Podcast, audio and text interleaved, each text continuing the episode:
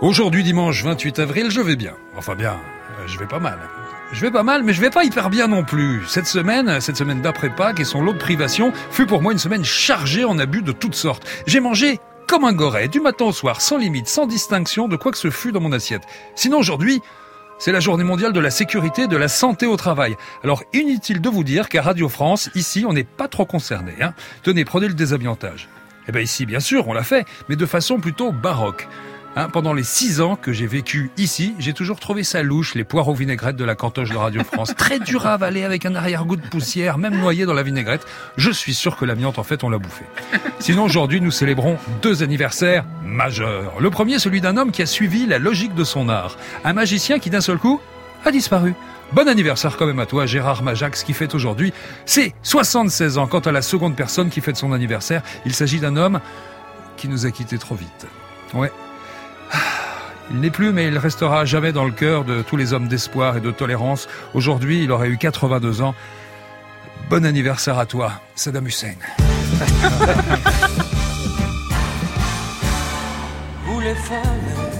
Bonjour et bienvenue dans Vous les femmes, l'émission du dimanche, podcastable à volonté. Les amis, pour m'accompagner, l'homme qui a tous les talents et oh qui est sans tabou. C'est à vous, Albert Algou. Sans tabou et, sans complexe.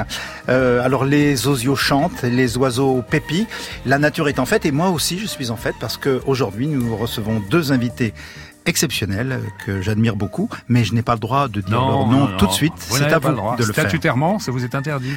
également présent autour de cette table, celui qui possède tous les bons goûts également, l'homme au physique d'enfant mal nourri, mais au savoir de vieillard érudit, Anthony Bélanger. Bonjour, bon dimanche. Comme je suis heureux de vous voir. En plus, pour une bonne raison, c'est que je suis un homme amoureux aujourd'hui. Oh là là, je sais, je sais, j'ai même été menacé physiquement. Bref, on va revenir là-dessus. Moi aussi. Et nos invités en ce dimanche 28 avril sont... France Inter. Vous les femmes, Daniel Morin actrice, réalisatrice, chanteuse, écrivaine, artiste, icône de la nouvelle vague. Elle était muse également, égérie, objet de fantasme pour Anthony Bélanger. Aujourd'hui, c'est la chanteuse qui vient nous voir pour parler de son album Je suis une aventurière. Bonjour et bienvenue, Anna Karina. Merci. Très très impressionnant de vous recevoir. Oh mais moi ça va très bien. Un peu intimidé. Ça, ça s'entend pas. Non non mais vous savez je fais semblant, je fais très bien semblant. Et moi donc. Anthony calmez-vous, vous n'avez pas encore la parole. Face à Anna Karina, championne de tennis, elle fut septième joueuse mondiale. Elle remporta Wimbledon en 2013, consultante sport, auteur mais aussi créatrice d'une ligne de bijoux, de vêtements. Elle a également lancé un yaourt glacé, croyez-moi on va en reparler. Connue pour son coup droit et son revers à deux mains, elle vient nous voir aujourd'hui pour un livre écrit à quatre mains, cette fois Renaître. Bonjour et bienvenue Marion Bartoli. Bonjour à tous, merci de m'inviter. Oui, bien sûr. On va parler, on va parler de votre vie, on va parler de votre parcours. Vous êtes une de nos plus grandes sportives, et on va avoir aussi pour témoigner un de, oh, allez, disons un de vos amis. Vous le connaissez, vous le connaissez très bien. C'est Monsieur Fabrice Abgral. Depuis très très très longtemps, Fabrice. Depuis très longtemps, Fabrice qui est qui est un petit peu partout. Hein, c'est un petit peu la vedette de Radio France. Alors voilà une présentation, j'en conviens, un peu sommaire, les amis. Pour vraiment mieux vous connaître, je vais laisser la parole à un ami, ami et, cousin d'un célèbre ancien agent de star. Il est l'orthophoniste des plus grandes vedettes. Donc c'est à vous et bonjour, Jean-Dominique Bonjour, salut vous les femmes, coucou les filles, bonjour les garçons et bon dimanche à tous les autres. donc, vous êtes bien enjoué Jean-Dominique Enjoué et en joie, c'est sûr, mais aussi super impressionné comme vous. Comment ne serait-ce point avec deux invités cette dimension? Mmh. Deux légendes, ah, deux icônes du oh. cinéma et de la chanson avec Anna Karina, du sport et du tennis avec Marion Bartoli. C'est vrai, on est très heureux de les recevoir, Anna Karina et Marion Bartoli. Je sais que mon cousin Dominique, Dominique Bechina nous écoute en ce moment. Il serait jaloux. en tant qu'ancien coach des stars de la chanson et du cinéma, oui, il va être jaloux. Même si je sais que cette émission va le passionner, comme moi, parce que j'ai lu Renaître, le récit autobiographique. C'est dur à dire. récit autobiographique de Marion Bartoli. Ah j'ai l'impression que ça vous a impressionné, Jean-Dominique. Alors, en tant qu'orthophoniste des stars, vous avez dit mon boulot et de la chanson et du cinéma, mmh. sachez que les pires exercices de diction, de prononciation, d'articulation que je fais faire à mes patients du showbiz, c'est de la piste de chat, de la gnognotte à côté du coaching que Walter, son papa coach, intraitable, hein, c'est comme ça qu'il est défini, page 90, a fait endurer à Marion Bartoli. La machine à balles qui donne des envies de meurtre, l'électrostimulation qui fait hurler de douleur, la raquette en plomb. Aïe, ça fait mal. Les poids accrochés aux genoux, c'est lourd. Et le tubing avec les élastiques, ça tire. Un vrai chemin de croix. Qui a gagné le plateau d'argent à Wimbledon C'est Marion. Et pour passer à notre invité, j'ai l'impression que Je suis une aventurière. L'album d'Anna Karina vous a aussi beaucoup impressionné. Impressionné et enchanté, pour pas dire fasciné, à la fois par l'actrice et la chanteuse. Et ce titre, Je suis une aventurière. Si vous saviez comme ça me parle, c'est tout moi, mon portrait tout craché. Tout craché, mais c'est pas une raison pour postillonner sur tout le monde. respecte ma différence. Oui, oui, bon, nous aussi, respectez-nous. Bon, où en étais-je avant que vous ouais, Ah oui, une aventurière. C'est une personne qui, pour paraphraser Baudelaire, mmh. j'ai les lettres, ose plonger dans l'inconnu pour trouver du nouveau, sans en redouter les risques. De Godard Gelb, je prononce mal, en passant par Michel compris, Legrand, hein. si vous voulez recommencer, ah, Gainsbourg, Denis Bergy, Philippe Catherine et tant d'autres artistes, vous avez toujours eu l'audace d'innover et de surprendre, chère Anna Karina, comme moi. Ah, quelle modestie, Jordo. Mais non, je déconne. Ah, C'est pour vous faire bisquer, bisque, bisque, rage. Et comme ça, on a une chute et vous pouvez enchaîner. Eh, quelle belle chute, en effet. Merci, Jean-Dominique. Magnifique interprétation. Ah, vous avez vu, c'était pas mal. Imitation incroyable. C'est gentil. Il a été mentionné, il a été mentionné par Jean-Dominique tout à l'heure. On retrouve maintenant bah, Anna Karina avec un ami. Anna, qu'est-ce que ça vous fait comme effet de chanter? Ah, ça, je ne sais pas, mais je suis très contente de chanter la chanson de Gainsbourg. Vous le connaissez, Gainsbourg? Oui, je le fréquente. Non, je trouve qu'il m'a écrit une très jolie euh, chanson qui s'appelle Sous le soleil exactement. À part ça, on ne peut pas dire que je chante puisque j'ai fait une comédie musicale et qu'on a tiré un disque d'après cette comédie musicale. Ça s'appelle pas chanter ça? Si, mais on peut pas dire que je suis chanteuse, voilà. tout, tout en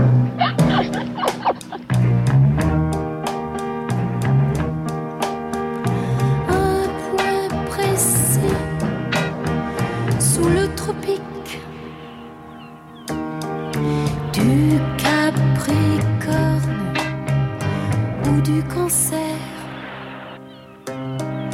Depuis j'ai oublié lequel sous le soleil exactement. Pas à côté, pas n'importe où, sous le soleil, sous le soleil exactement, juste en te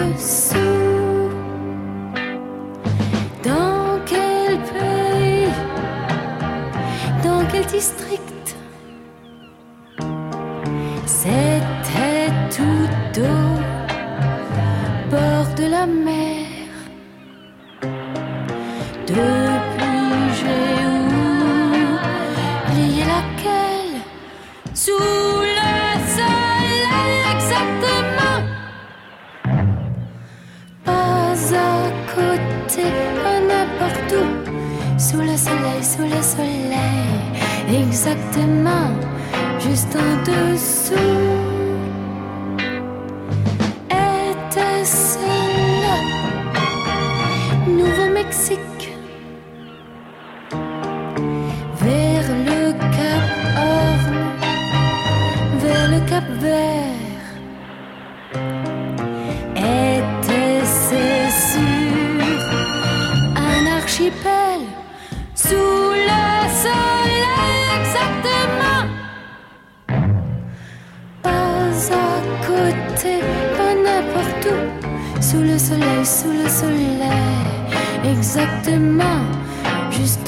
nuances.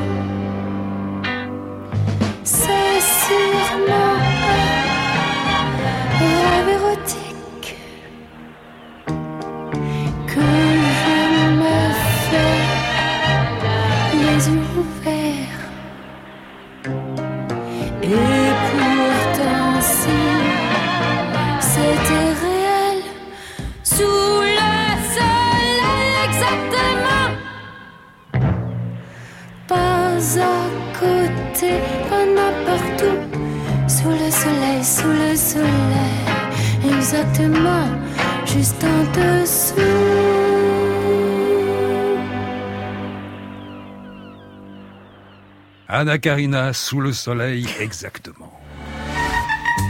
Vous les femmes Uniquement les femmes. Daniel Morin. Ah oui Les femmes vont apprécier. Sur France Inter. Anna Karina qui vient nous présenter son album compilation Je suis une aventurière chez Bellandra. Bellandra. Bellandra? Ah bah dis donc, c'est marqué comme ça, hein, c'est moi, c'est ma bouche qui marche plus. Et, nous sommes également, nous sommes également avec Marion Bartoli, qui vient nous voir pour son dernier livre paru chez Flammarion, Renaître. Mesdemoiselles, nous allons revenir sur quelques dates importantes de vos parcours. On commence par vous, si vous le voulez bien, Marion. Absolument. Février 1992, premier tournoi remporté à Retournac. Retournac, Côte-Loire, effectivement, j'avais 6 ans et quelques mois. Mon premier tournoi, il y avait que 4 joueuses, donc c'était pas totalement le tableau Wimbledon à 128. Ah, vous êtes arrivé directement en demi-finale J'étais directement en demi-finale. Il y a eu quand même des poules parce qu'il fallait tellement ah, rajouter des matchs qu'on a fait d'abord des poules avant une phase finale.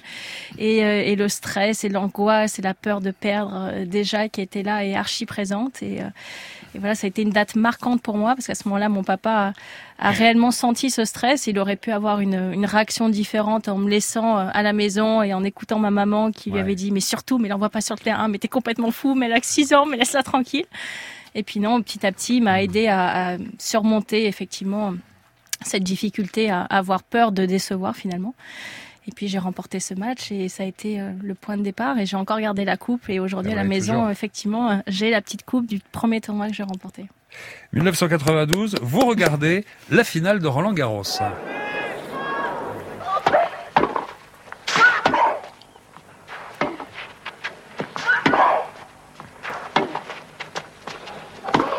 Alors on connaîtra la furieuse qui hurle, c'est euh, Monica, Monica Seles face à Steffi Graf. Alors c'est la révélation, ça va ah, changer quelque chose dans votre jeu. Oui, oui absolument. À l'époque, c'était vraiment les deux plus grandes joueuses mondiales et soit on était pour Steffi avec son élégance, sa grâce sur le terrain, son jeu de jambes, soit pour Monica Seles avec plus de hargne et c'est un petit peu les, les Roger Federer, Rafael Nadal de l'époque. Oui, ouais. Et, et c'est vrai que pour moi, ça a été une révélation d'avoir joué à deux mains des deux côtés. Je suis une gauchère naturelle et j'ai appris à jouer au tennis de la main droite parce que mon papa est droitier. Ça a été le premier à montrer comment jouer au tennis. Et donc j'avais vraiment de très gros problèmes côté coup droit, n'ayant pas assez de force. Et puis on a vu Monica jouer à deux mains sur son côté coup droit. On pensait même pas que c'était possible. Nous on ouais. connaissait absolument rien au tennis. Puis du coup, mon papa m'a dit, bah, écoute, essaye le, le, lendemain pour voir si ça te convient. Et j'ai essayé à partir Et naturellement, de là. ça, ça Et à partir de là, effectivement, ça a fonctionné. Et puis surtout, j'ai eu l'immense chance de rencontrer Monica quelques années plus tard et de l'affronter sur le circuit professionnel. Et ça a été un immense moment pour moi. En septembre 2001, c'est l'US Open Junior. Oui. Oui, mon premier tournoi junior du Grand Chelem remporté, absolument. Et puis, euh, j'ai quitté New York la veille du 11 septembre. Et donc, euh, Vous le... avez bien fait. Oui, le matin, le matin, donc ensuite après mon titre, c'était euh, le premier jour finalement de touriste que j'avais à New York, parce que j'étais arrivée d'un tournoi précédent au Canada, j'avais pas eu le temps de visiter absolument rien, je faisais que l'hôtel, le tournoi, l'hôtel, le tournoi.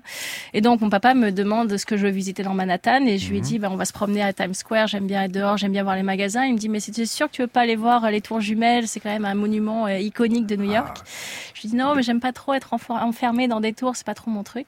Et donc on allait sur Times Square, on a pris l'avion le soir, on a atterri le lendemain matin à Paris et là on a vu les images. Ouais, ça doit être un souvenir assez particulier, surtout quand on était la veille. On passe à 2007, vous êtes à Wimbledon, vous êtes en finale et vous perdez face à Venus Williams. Oui, ça a été un immense regret pour moi. C'est vraiment lorsque je me retourne aujourd'hui sur, euh, sur ma carrière, le plus grand regret avec ma demi-finale de Roland Garros. C'est cette finale face Cette finale de Wimbledon parce que j'étais vraiment lancée dans mon tournoi. J'avais battu toutes les plus grosses têtes de série, dont Justine Hénin, numéro un mondial en demi-finale avec un match à rebondissement. J'aurais, j'aurais pas dû remporter ce match. C'était ma première fois sur le cours central et puis il y a eu Pierce Brosnan qui est arrivé dans les tribunes et, et ça a tout changé. C'est dingue ça. ça a tout changé parce que finalement je me suis mis à jouer plus pour lui que pour le reste et donc j'ai, je suis ah ben, arrivée comme ça. Mario Bartoli. Hein, si elle vous aime bien, elle joue pour vous. Alors, Exactement. Voilà. Euh, surtout si j'apprécie un homme, effectivement, ça peut me donner des ailes. Mais euh, voilà, je suis arrivée à renverser ce match, mais à le remporter. Et je me retrouve sur la finale de Wimbledon, mon match rêvé, j'étais plus qu'à un match de mon rêve. Avec moins de temps de récupération. Avec beaucoup moins de temps de récupération, parce qu'effectivement, à l'époque, il n'y avait pas de toit sur le cours central de Wimbledon, et ça a été un des Wimbledon les plus pluvieux de l'histoire du tournoi. Et donc, j'ai dû enchaîner ma demi-finale vendredi soir très tard et revenir samedi à 14h sur le terrain, et l'enchaînement était très difficile.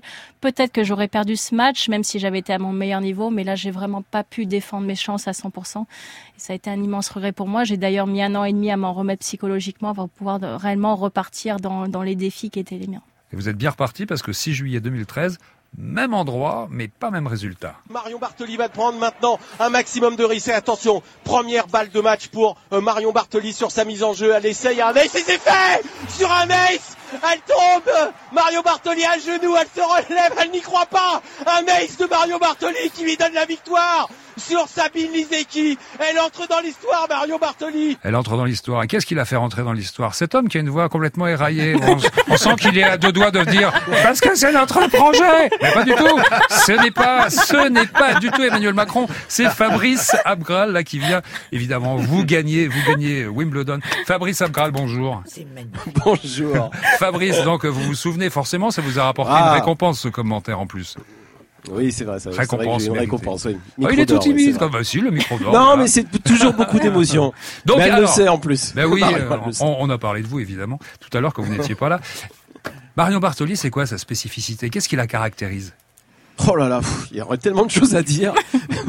Moi, je la connais depuis 2001, Marion Bartoli. Donc, vous imaginez bien. Donc, depuis sa victoire à l'US Open en junior, j'ai eu la chance de, de suivre toute sa carrière. Et quand je dis une chance, c'est une véritable chance parce que Marion nous a fait vivre des grandes émotions. Alors, avec évidemment cette victoire à Wimbledon en 2013, c'est vraiment un moment exceptionnel d'une très grande intensité. Marion rejoignait euh, les plus grandes euh, dans le temple du tennis et, et, et plus c'était le, le tournoi qu'elle rêvait de gagner, peut-être même plus que Roland Garros d'ailleurs. Et c'était aussi pour elle enfin une sorte de, de reconnaissance pour tout le travail qu'elle avait fourni jusque-là pour y arriver. Parce que s'il y a bien une chose qui caractérise Marion Bartoli, eh bien c'est le travail. Marion Bartoli n'avait pas un tennis très académique. Elle en a parlé un petit peu tout à l'heure. Elle avait du talent parce que pour arriver à ce niveau-là, il Vous en nous disiez il y a quelque temps quand on a parlé de cette émission, elle jouait comme une passoire. non, c'est totalement à faux. fait, non, je pense pas avoir dit ça. Non, mais c'est pas grave. Je, franchement, j'accepte toutes tes critiques. c'est Il y a faux, aucun Marion, problème. c'est faux, c'est faux. Il y a aucun problème. Il y, avait- il y a quelque chose de très important, c'est que c'est vrai qu'elle avait du talent, mais elle n'avait pas forcément un, un talent naturel. Elle a fallu qu'elle bosse techniquement et physiquement pour rivaliser et battre les meilleurs. Alors, si je devais simplement retenir quelque chose de Marion Bartoli, c'est Ouais. peut-être son courage, sa détermination, sa volonté de réussir, la volonté de tout mettre en œuvre pour devenir une athlète et la championne que l'on connaît. Elle fait toujours les choses à fond, Marion Bartoli. Que ce soit dans la mode, dans son rôle de consultante, ou quand elle a décidé de participer et surtout de finir le marathon. Croyez-moi, Marion Bartoli, elle ne lâche rien. Donc Marion elle ne lâchera rien dans cette émission, croyez-moi. Ah, ça, ça, je, je le sais. Elle m'a déjà menacé une fois. Elle m'a menacé une fois déjà, hein, alors que ça n'a pas commencé depuis longtemps. Et justement, elle me disait que oui, évidemment, souvenir formidable, euh, 2013 Wimbledon, mais elle me parlait aussi de 2007. Comment on aborde l'interview de quelqu'un qu'on connaît bien, alors que évidemment la frustration est énorme puisqu'elle vient de perdre? Bah, c'est gênant en fait. Ça doit être hyper dur. C'est super compliqué, c'est super compliqué. Mais elle est pro, euh, Marion Bartoli. Marion Bartoli, elle est pro sur le terrain, puis elle est pro surtout aussi euh, à l'extérieur du terrain. Quand elle doit passer en conférence de presse, elle a assumé tout ça, elle a assumé cette défaite. Elle l'a très bien expliqué et, euh, et c'est vrai que nous on est un petit peu gênés, on était triste pour elle. Mais c'est vrai qu'on était là avec elle et on, on avait perdu avec elle quelque part, comme on a gagné avec elle en 2013. Comme Ouais, vous l'avez senti, j'imagine. Bah, j'imagine, parce que là, on sent beaucoup d'émotions quand elle gagne. J'imagine que dans l'autre sens. Mais vous savez, je vais vous être dire quelque chose. Dites-moi. Je vais vous dire quelque chose. Le meilleur sou... alors évidemment le meilleur souvenir c'est Wimbledon 2013 quand elle gagne. Mais le meilleur souvenir, C'est l'enfant que le vous avez eu ensemble, c'est ça Non, Ah, c'est le lendemain. C'est le lendemain. C'est le lendemain quand elle a reçu la presse dans la maison qu'elle avait louée avec son papa. Je, je sais qu'elle s'en souvient. Elle était radieuse, elle était rayonnante, elle était épanouie, elle était, elle était en suspension véritablement. Elle volait, elle était comblée véritablement. Elle avait réalisé son rêve de gamine quand elle s'entraînait avec son père. Quand son père à l'entraînement lui envoyait des balles parce qu'elle nous avait raconté cette anecdote et, son père qui lui disait allez imagine que t'es à Wimbledon en finale et que c'est une balle de match. Et bien voilà, bah, quelques années après, bien cette balle de match, elle l'a concrétisée. Super. Ben merci C'est Fabrice. touchant. Euh, Fabrice, je sais que vous êtes pressé. C'est très gentil d'être passé nous voir. C'est Très gentil Ah d'être venu. ça fait plaisir, ça fait plaisir de, de vous entendre, ça fait plaisir d'être avec Marion. Et vraiment, elle nous a fait passer des très très grands moments. Mais je t'adore, tu le sais bien. Bah, je t'embrasse fort. Bon, ça suffit. Bon, ça suffit tous les deux. Je suis hyper possessif. Merci, mille merci encore, Fabrice. À très bientôt. À bientôt. Alors, on va revenir sur une date hyper importante. On va revenir justement sur une anecdote aussi importante que, que Wimbledon, je pense. C'est que vous vous lancez dans le yaourt glacé à la même époque. Ouais. Qu'est-ce qui vous a pris? Non, mais en fait, j'adore ça moi-même. Ah, mais C'est pas une raison. Si. Et en fait, Moi, j'aime en- les raviolis. Je me suis pas lancé dans les pâtes. Non, mais je vous explique très rapidement. Je vous S'il vous explique. plaît. En fait, je faisais euh, une course caritative pour Richard Branson, qui est un, PDG de Virgin. Voilà, qui est un ami et puis un fan de tennis, etc. Et donc on parlait de de business parce que quand vous avez la chance de rencontrer une personne aussi euh, iconique dans ce milieu-là, vous lui posez forcément beaucoup de questions et donc euh, je, je lui demandais euh, comment il avait monté parfois ses entreprises, celles qui avaient échoué, celles qui avaient réussi, quelles étaient les différences finalement entre ses échecs et ses réussites. Et donc il me dit, bah, il faut être passionné par quelque chose, il faut vraiment l'aimer, il faut y penser systématiquement, un petit peu comme le tennis. Mmh. Et moi, ma passion, et ce que je pense toute la journée, c'était effectivement à cette époque-là de manger beaucoup de yaourt glacé. Alors il me dit, bah écoute, si t'as vraiment cette, cette passion et cette envie de le faire, au moins essaye et tente-le. Après, associe-toi à un partenaire qui euh, semble effectivement avoir un sens avec ton histoire, etc. Donc je l'ai fait avec Wimbledon, ça a été quelque chose de sporadique. En plus, ça a super bien marché, donc j'étais contente. Mais ça s'est resté que sur, sur 15 jours, hein. ça n'a pas non plus été une carrière dans le yaourt glacé. On passe en 2019 et vous venez nous voir, vous venez nous voir pour votre livre Renette, sorti chez Flammarion, sorti il y a 4 jours à peine. Alors Marion Bartoli, c'est le tennis, vous dites, tout est clair pour moi, tennis et papa. Alors, quelle est l'importance L'importance de papa, elle a l'air euh, majeure. Alors, je, je, récapitule vite fait. Alors, papa est médecin. Il commence à vous entraîner. Et à un moment, il se donne trois ans pour que vous intégriez le top 100 mondial. Adulte. Absolument. Absolument, j'ai. Euh, de grosses pressions quand même. Énorme pression, effectivement. Donc, nous habitions un, un tout petit village de Haute-Loire avec aucun moyen euh, tennistique, on va dire digne de ce nom, puisqu'on n'avait même pas un cours couvert de tennis pour pouvoir s'entraîner l'hiver. Je suis obligée de m'entraîner dans un boulot de Rome où c'était du goudron par terre. Donc c'est comme si je m'entraînais sur la route. C'était exactement la même chose. C'était pas chauffé. Enfin, c'était vraiment des conditions extrêmement difficiles, mais ça a été pour moi ça m'a servi énormément puisque finalement je suis arrivée sur le circuit en concurrence avec beaucoup de joueuses des pays de l'Est qui ont également des conditions très difficiles et, et, on avait du coup le même mental et la même force de caractère et la même combativité. Donc je ne regrette absolument pas d'avoir grandi à Retournac et ça m'a énormément aidé. Mais on s'est retrouvé avec à un moment donné un choix à faire. Mon papa pouvait plus continuer à travailler en tant que médecin toute la journée à Retournac et m'accompagner sur les plus grands tournois du monde junior euh, dans la planète entière. C'était plus possible. mais les euh, conditions d'entraînement étaient parfois, enfin, ont l'air inhumaines comme ça. On en parlait avec euh, avec Alberto. Enfin, il y avait, il en parlait tout à l'heure en plaisantant, mais la plaisanterie part de quelque chose de vrai, c'est-à-dire la raquette qui était lestée, une raquette en plomb. C'est absolument non, c'était des conditions. C'est exigeant, mais c'était pas, c'est pas trop dur c'était des conditions extrêmement difficiles et c'était effectivement des souffrances physiques qui étaient, qui étaient très importantes, mais c'est la seule façon de réussir au plus haut niveau. On, on, ne peut pas prétendre à rentrer dans l'histoire de son sport à moins moindre mesure, et j'en ai gagné qu'un tournoi du Grand Chelem, j'ai pas non plus le palmarès de Serena Williams, mais j'ai fait ce que j'ai pu avec mes moyens. Bah, vous n'êtes pas nombreuses en France à avoir gagné des tournois du Grand Chelem. Oui, effectivement, mais en plus n'ayant pas de, faculté particulière physique à pouvoir réellement être au-dessus du lot dans mon sport, il fallait vraiment que je, entre guillemets, je m'inflige euh, des entraînements nettement plus durs que les autres. Et ça a été vraiment un projet de vie commun avec mon papa où il s'est servi énormément de ses connaissances médicales pour jamais me mettre en danger physiquement. J'étais jamais en danger, mais par contre systématiquement me pousser à mes limites et connaissait mes limites. Ça, je pense que seul un parent peut effectivement avoir cette euh, être aussi investi dans un projet pour la réussite d'un athlète, parce que seule la fibre familiale peut vous permettre effectivement de vous entraîner. On s'entraînait parfois jusqu'à 1h du matin. J'allais à l'école le lendemain à 8h, mon papa reprenait son travail le lendemain. De tels sacrifices ne peuvent être faits que par euh, un membre de sa famille qui veut vos réussites autant que, que vous le souhaitez finalement. Et même pour vous, de pouvoir l'accepter de la part de quelqu'un d'autre, peut-être que vous ne l'auriez pas accepté. Oui, absolument. Pour moi, l'acceptation de la souffrance faisait partie de ce que j'étais prête à faire pour réussir. Euh, depuis ma plus tendre enfance, alors avec mes yeux d'enfant peut-être de façon un petit peu exagérée, mais c'est comme ça que je le ressentais. J'avais l'impression que mes parents vivaient dans une grande souffrance, euh, que mon papa avait beaucoup de mal à être autant dans un petit village avec autant de difficultés, avec autant de, de problèmes, de, de, patients avec le cancer, avec le sida, etc. Et moi, je voyais ça tous les jours. Et je me disais, mais il faut absolument qu'on sorte de là. Il faut que j'arrive à sortir mes parents d'ici, mon frère d'ici. Vous aviez quel âge à l'époque? J'avais 9-10 ans quand je pensais ça déjà. Ouais, pas très normal pour une fillette de 9-10 ans. Vous voulez dire quelque chose, Alberto? Oui, je voulais dire que votre père, ça a été un coach très inventif en plus.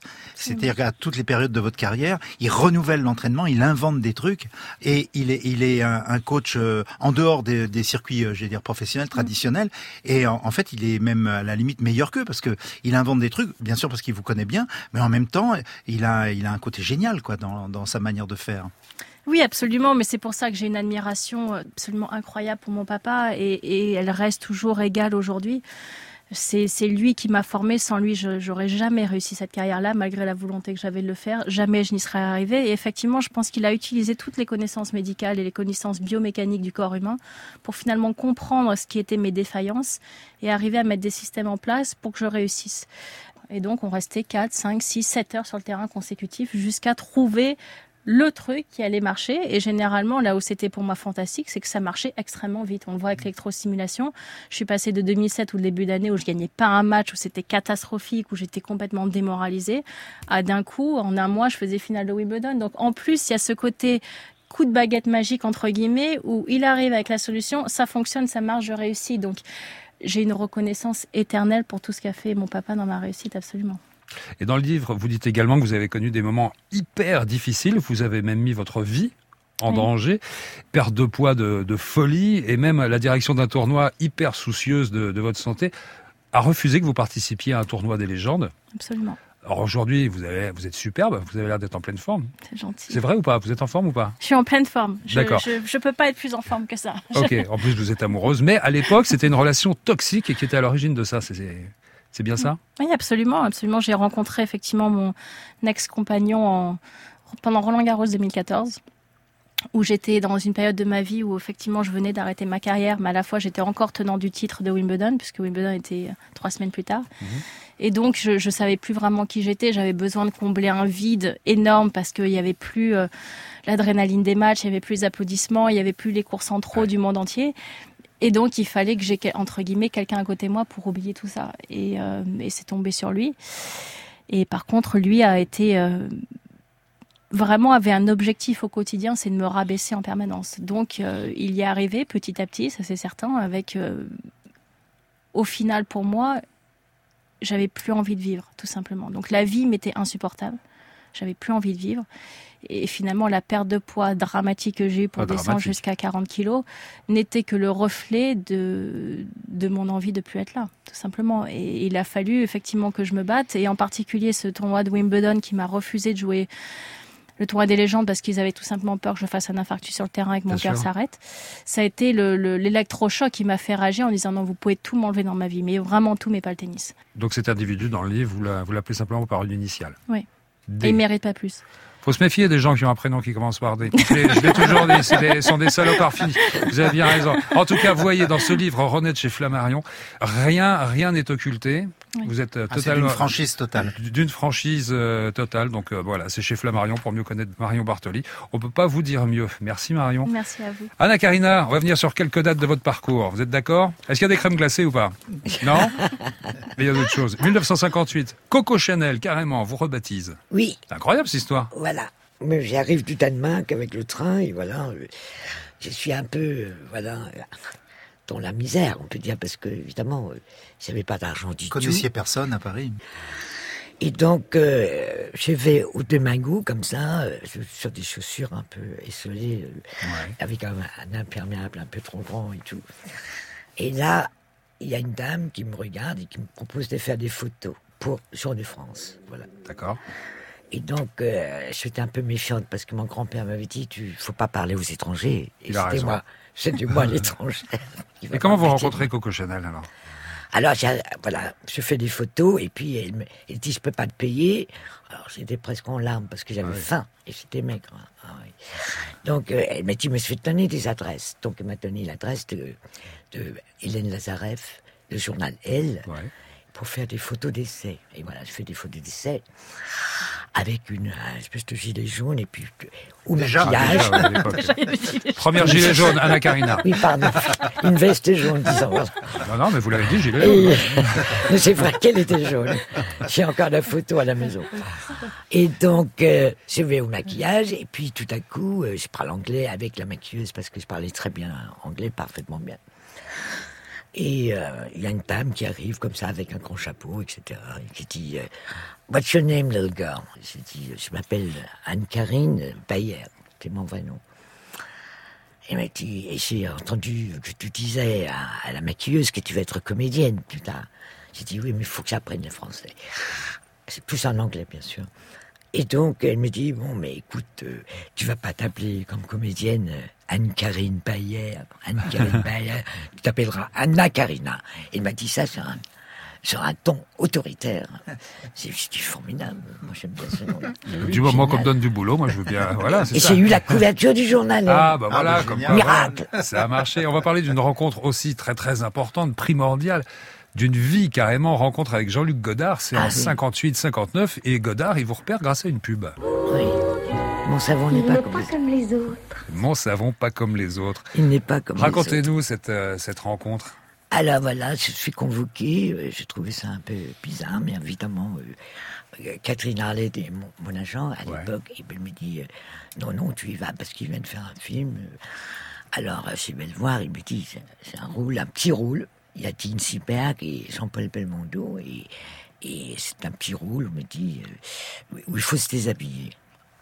Alors j'ai dit, ah non, je ne me déshabille pas. J'ai dit, mais je vous ai vu euh, toute nue, là, dans, dans la baignoire. Oh, c'est très chaste, hein, on l'a revu, on l'a revu, il y a quand même de la mousse. Il a bien regardé. Daniel, hein, il a bien J'ai regardé. regardé C'est plusieurs fois, même au ralenti. on ne vous voit pas nu. Non, non, c'est pas, pas possible pas. parce Bah que j'ai pas voulu me déshabiller. On passe à 1965, c'est Pierrot le Fou. Qu'est-ce que se fait C'est pas quoi faire. Qu'est-ce que se fait C'est pas quoi Ah, il écrit Belmondo, mais foutez-lui la paix. Alors, c'est une phrase culte, qu'est-ce que je peux faire Je sais pas quoi faire, et qui n'était pas au scénario de Godard. Non Et voilà, euh, Jean-Luc me dit, tu marches sur la plage, il y a Jean-Paul en train d'écrire plus loin, sur le ponton là.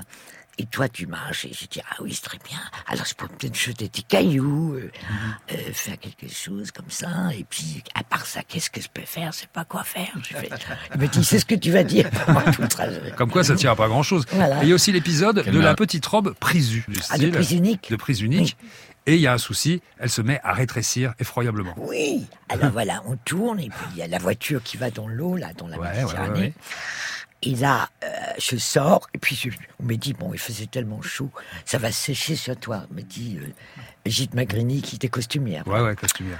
Alors, je dis très bien, et voilà, on déjeune et tout ça, et le soleil frappe, frappe, frappe. Et tout à coup, il y a la robe qui, qui devient Qui rétrécit, qui rétrécit, qui Oui, rétrécit. qui rétrécit. Mais Et là, heureusement. ça fait rire tout le monde, bien sûr. Elle l'avait en trois exemplaires, donc ça allait. Eh ben voilà, des gens prévoyants. Allez, on fait un énorme bond dans le temps. On arrive en 2000, l'album avec Philippe Catherine, suivi d'une tournée mondiale, carrément. Ah oui, ça, c'est vrai. Ça va être un souvenir formidable. Ah, génial, génial, génial. Ah là là, euh, Ça, c'est un personnage, Philippe Catherine ah également. oui, oui. Et c'est un coup de fil de Jean-Marc Angers. Il demande à Philippe Catherine s'il veut bien euh, euh, écrire pour moi et euh, s'occuper de la musique et tout. Vous avez tourné deux films Et en plus avec il a pris ça pour une plaisanterie parce que il connaissait déjà tous mes films, mais il a cru que c'était une blague. Alors il n'a pas répondu tout de suite. Mais quand même, Jean-Marc Angers a, il a réussi à le choper. Et, Lui faire comprendre que c'était un vrai projet. On a ouais. manger euh, des langoustes, je me rappelle très bien, dans un très bon restaurant dans le quatrième, je crois. Non, je pas. Et euh, oui, oui, c'était vraiment très bien. Il y, a- a Philippe Catherine qui, qui avait jamais mangé une langouste de sa vie, et ce qui est très touchant, et il était très occupé par manger, par manger cette langouste qu'il adorait, bien sûr, avec de la mayo et tout ça. tout Ouais, la tralala. langouste, ouais.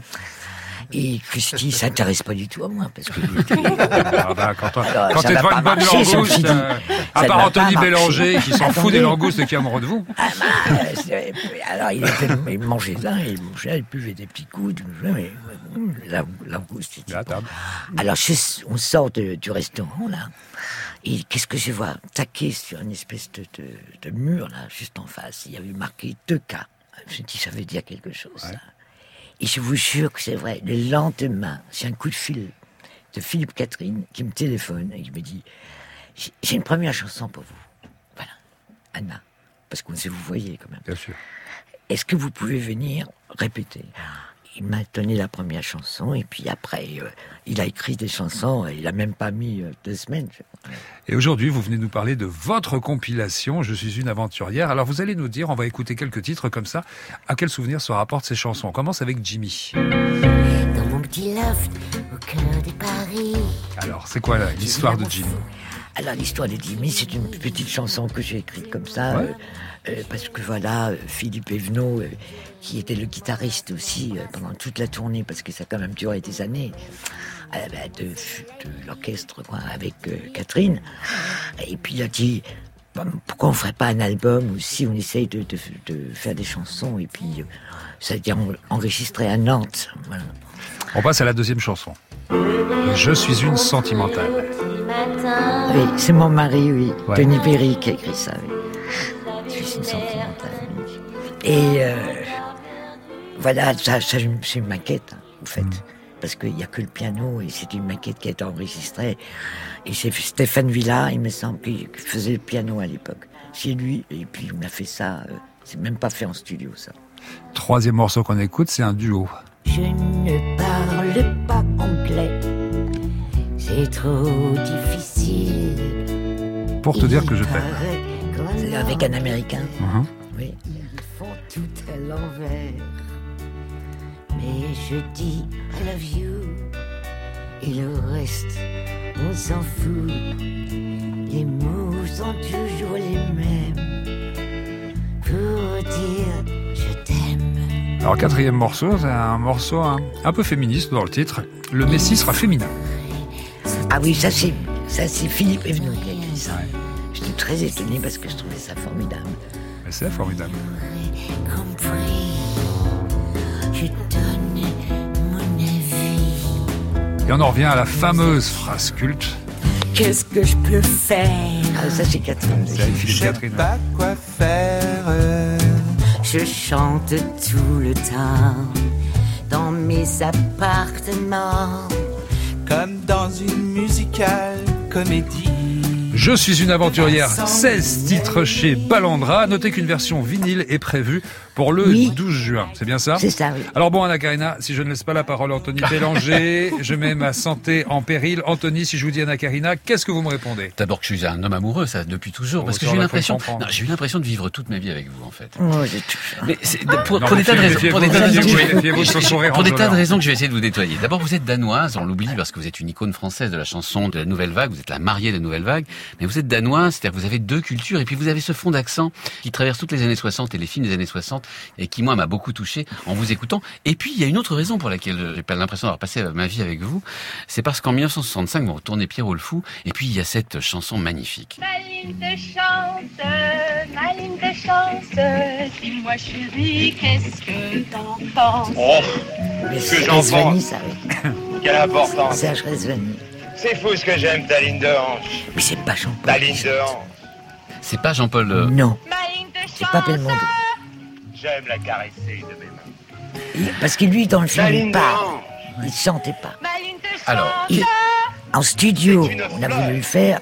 Il a, il- je crois qu'il a pas voulu le faire. Et je crois que Jean-Luc a chopé un technicien comme ça. Et on n'a jamais retrouvé. On l'a jamais trouvé pour lui donner ses droits d'auteur. si je, peux, si je peux me permettre, apparemment ça, on l'a tiré directement du film, ce serait Belmondo qui chanterait. Alors, c'est- alors, c'est Belmondo, oui, oui, tiré du film. Il parle.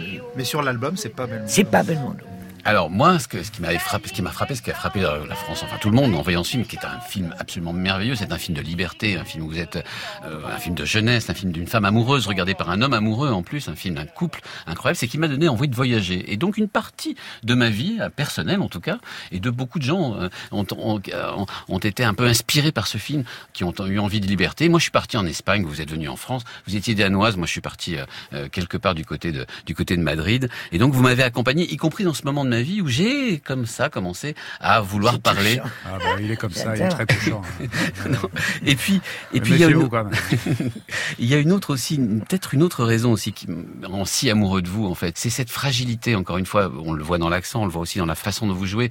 Vous avez ce regard caméra qui a frappé tout le monde, qui est unique. Puis vous avez aussi cette façon qui est toujours bordée larmes et du rire d'interpréter vos personnages et qui, je crois, ont, ont bouleversé le monde entier. Et en tout cas, m'ont bouleversé moi et continuent de me bouleverser quand je vous regarde. Et alors, je me souviens euh, juste d'un moment, un moment un peu particulier, la moment dans, dans, dans Vivre sa vie de, de, de Godard, où, où vous regardez la caméra alors que Jean Ferrat chante à côté Mamôme, qui est probablement une de ses plus belles chansons. Et ce moment-là, qui n'est pas un moment à vous, qui est plutôt le moment de, qui appartient à Jean Ferrat, est un moment de grâce absolument incroyable que j'invite tout le monde à regarder. Et puis il y a une autre chanson aussi qui m'est restée en tête quand je, je, je pense à vous. vous. On va l'écouter ensemble. La plus chaude des blondes, prête à Marie à tes rondes. Ça, c'est avec Brasseur. à Marie comme tout le monde. La vie s'envole et quand on s'affole, hélas il est trop tard d'agiter son mouchoir. Les hommes, ils aiment Incroyable chanson. Mais oui, il y a Claude Brasseur qui chante, vous chantez en même temps. Cette chanson a été reprise par Jeanne Moreau quelques années plus tard. Ah, c'est possible. Elle a été reprise par Jeanne Moreau, mais votre version est à la fois beaucoup plus potage, beaucoup plus drôle, beaucoup plus amoureuse. poivre. Beau, voilà. Exactement. Beaucoup plus, en fait, beaucoup plus intéressante parce qu'elle est beaucoup plus explosive et beaucoup plus amusée. Vous vous amusez en chantant, ça Ah se oui. voit sur les images et ça s'entend à la, à la, à la, à l'écoute. C'est une chanson merveilleuse dans votre bouche. C'est gentil. Donc vous voyez Anthony Bélanger, fan numéro un d'Anna Karina, qui signe Je suis une aventurière, 16 titres chez Balandra, à noter la version vinyle le 12 juin les amis. Anna Karina, Marion Bartoli, fini la galéjade, fini de rire. On va revenir sur vos vies, mais façon inter. On va vérifier si vous avez la, la fibre de gauche, si vous avez le cœur sur la main, on va vous intériser. Mépris. Oh mon Dieu, mon Dieu, mon Dieu, on avait tant d'espoir avec Marion Bartoli, oui, tant d'espoir pour qu'elle devienne cette icône de la lutte des classes dont on a toujours rêvé. Petite, elle voit le jour au Puy-en-Velay, berceau idéal et sinistre pour faire de la petite Marion une héritière directe de la pauvreté spirituelle dans ce département qu'est la Haute-Loire, synonyme de désert culturel. Issue d'une famille d'origine corse, ah mon Dieu la Corse, terre baignée, moitié soleil, moitié colère, et qui en son sein porta tant d'âmes révoltées contre les inégalités. Très tôt, elle pratique le tennis. Ah mon Dieu, mon Dieu, mon Dieu, le tennis, sport bourgeois et hautain par excellence, sauf qu'il est pratiqué par des êtres qui refusent l'ordre établi et veulent faire basculer les hiérarchies, faire chanceler les puissants. Mais tous ces signes d'une virtuosité anticapitaliste font-ils de Mario Bartoli une femme de cœur? Non! Bien sûr que non Très vite, elle se met à jouer coup droit, revers à deux mains. C'est de la triche! Du coup, elle progresse au classement WTA, elle devient une championne, elle gagne même Wimbledon. Après, c'est la dérive, elle accumule l'oseille, elle en veut plus, toujours plus. Elle devient folle, elle se fait à fabriquer des yaourts comme une vulgaire bulgare. Épicière! Et ton mieux loti avec Anna Karina? Mon Dieu, on y a cru fort, fort, fort mais on a eu tort, tort, tort. Pourtant, tous les voyants étaient au vert. Née au Danemark, probablement dans une grotte, elle symbolise la résistance de Néandertal face à une nature hostile, prisonnière des glaces. Attirée par l'esprit révolutionnaire, elle arrive à Paris, âgée de 17 ans. 17 ans, elle avait la vie devant elle pour prendre à bras le corps la condition humaine et ses souffrances. L'a-t-elle fait pour autant? Est-elle devenue une femme de cœur? Non Bien sûr que non Elle s'engage dans le mannequinat, on se fait payer à être maigre. Elle rencontre Coco Chanel, vendeuse d'étoffes de luxe et de parfums capiteux. Ah, puis elle tourne une pub pour de la savonnette. Elle se fait repérer par Jean-Luc Godard qui la fait tourner à l'écran et en bourrique. S'en suivent des rencontres prestigieuses au niveau cinématographique, de Cucor à Fellini et même musicales de Gainsbourg à Catherine. Rencontres à côté desquelles elle se frotte au succès et à l'oseille. Elle se goinfre la petite sirène de Copenhague. Morphale Mario Bartoli, Anna Karina, vous n'êtes pas ce que la gauche a fait de plus scintillant, mais qu'est-ce qu'on est content de vous avoir avec nous pour célébrer les 82 ans de Saddam Hussein Les amis, on est tellement content de vous avoir. On est ensemble jusqu'à 18h. Vous les femmes sur France Inter. Tout de suite, trop beau. Jamais vu L'homme de pâle. nuit aussi calme. Hey, je la regarde enchaîner les cigarettes. Ses larmes coulent en silence, on entend toujours les cigales. On se blesserait même avec zéro mot. Pourtant, aucun mur sur cette terre ne pourrait étouffer le cri de nos phéromones. On risque pas de tenir longtemps. Tu m'as même comparé à Lucifer. Maintenant tu bois et tu veux bien de moi. Non mais j'hallucine. hein. Je sais déjà ce que la distance entraîne. Soit c'est la guerre pendant dix ans sans trêve, soit je la quitte en lui disant Garde le sourire, plus rien n'est grave. Tant qu'il nous reste une seconde de souvenir dans le crâne, nos deux corps pourraient mourir. J'ai déjà fait le deuil. Maintenant pars loin de moi, une larme cachée dans l'œil. Notre histoire n'aurait jamais pu finir dans le calme et la tendresse.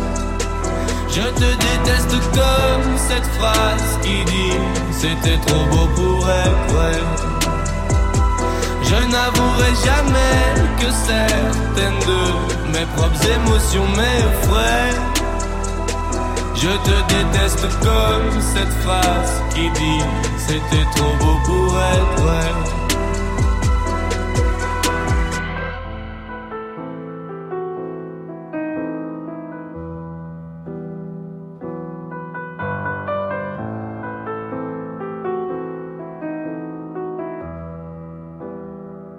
Bébé, ça moins fort que j'oublie que c'est le chaos. Autour, c'est le chaos. Regarde-nous le destin, pas honte. Les dieux ont pas honte. J'ai tout foiré cette année, c'est toujours en chantier. Est-ce qu'on peut revenir en janvier? Son regard me traverse le corps comme une longue aiguille. On dirait bien qu'on est cuit, nous deux dans la même voiture, on fonce vers la mort. On se déteste tellement qu'on refait l'amour. Parce que c'est comme de la drogue, on a de quoi planer. Sur son dos, mon corps, je fais de l'aquaplaning. Le problème, c'est que ça me rappelle pourquoi je l'aime. Je revois le début, les premières semaines. On pourrait repartir à zéro et prendre le premier avion comme dans un film de merde. Mais c'est du délire, garde le sourire. Plus rien n'est grave. Tant qu'il nous reste une seconde de souvenir dans le crâne, nos deux corps pourraient mourir. J'ai déjà fait le deuil. Maintenant, pas loin de moi, une larme cachée dans l'œil. Notre histoire n'aurait jamais pu finir dans le calme et la tendresse. Je te déteste comme cette phrase qui dit c'était trop beau pour vrai. Je n'avouerai jamais que certaines de mes propres émotions m'effraient. Je te déteste comme cette phrase qui dit c'était trop beau pour être